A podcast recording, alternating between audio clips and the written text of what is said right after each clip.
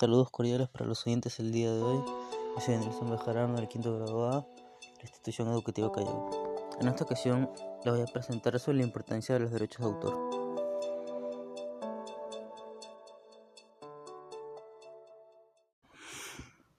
Los derechos de autor son un conjunto de normas jurídicas y principios que regulan los derechos morales y patrimoniales.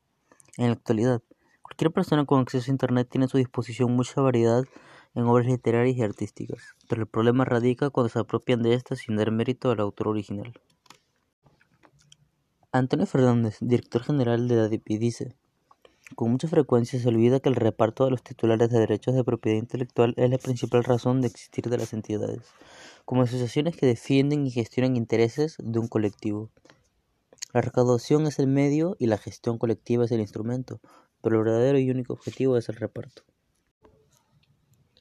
Saúl Vargas Hernández, abogado de propiedad intelectual y comercialización artística, dice, la creación de una obra es algo complicado y es creada por alguien con talento para hacerla, ya que en ella está la expresión artística del creador, su originalidad, creatividad, pensamientos, matiz de voz, ejecución y forma de tocar instrumentos, arreglos, grabaciones caras y una infinidad de cuestiones en las cuales tienen que aplicar su talento para desarrollar la obra y que la obra quede a su gusto y el gusto de los demás.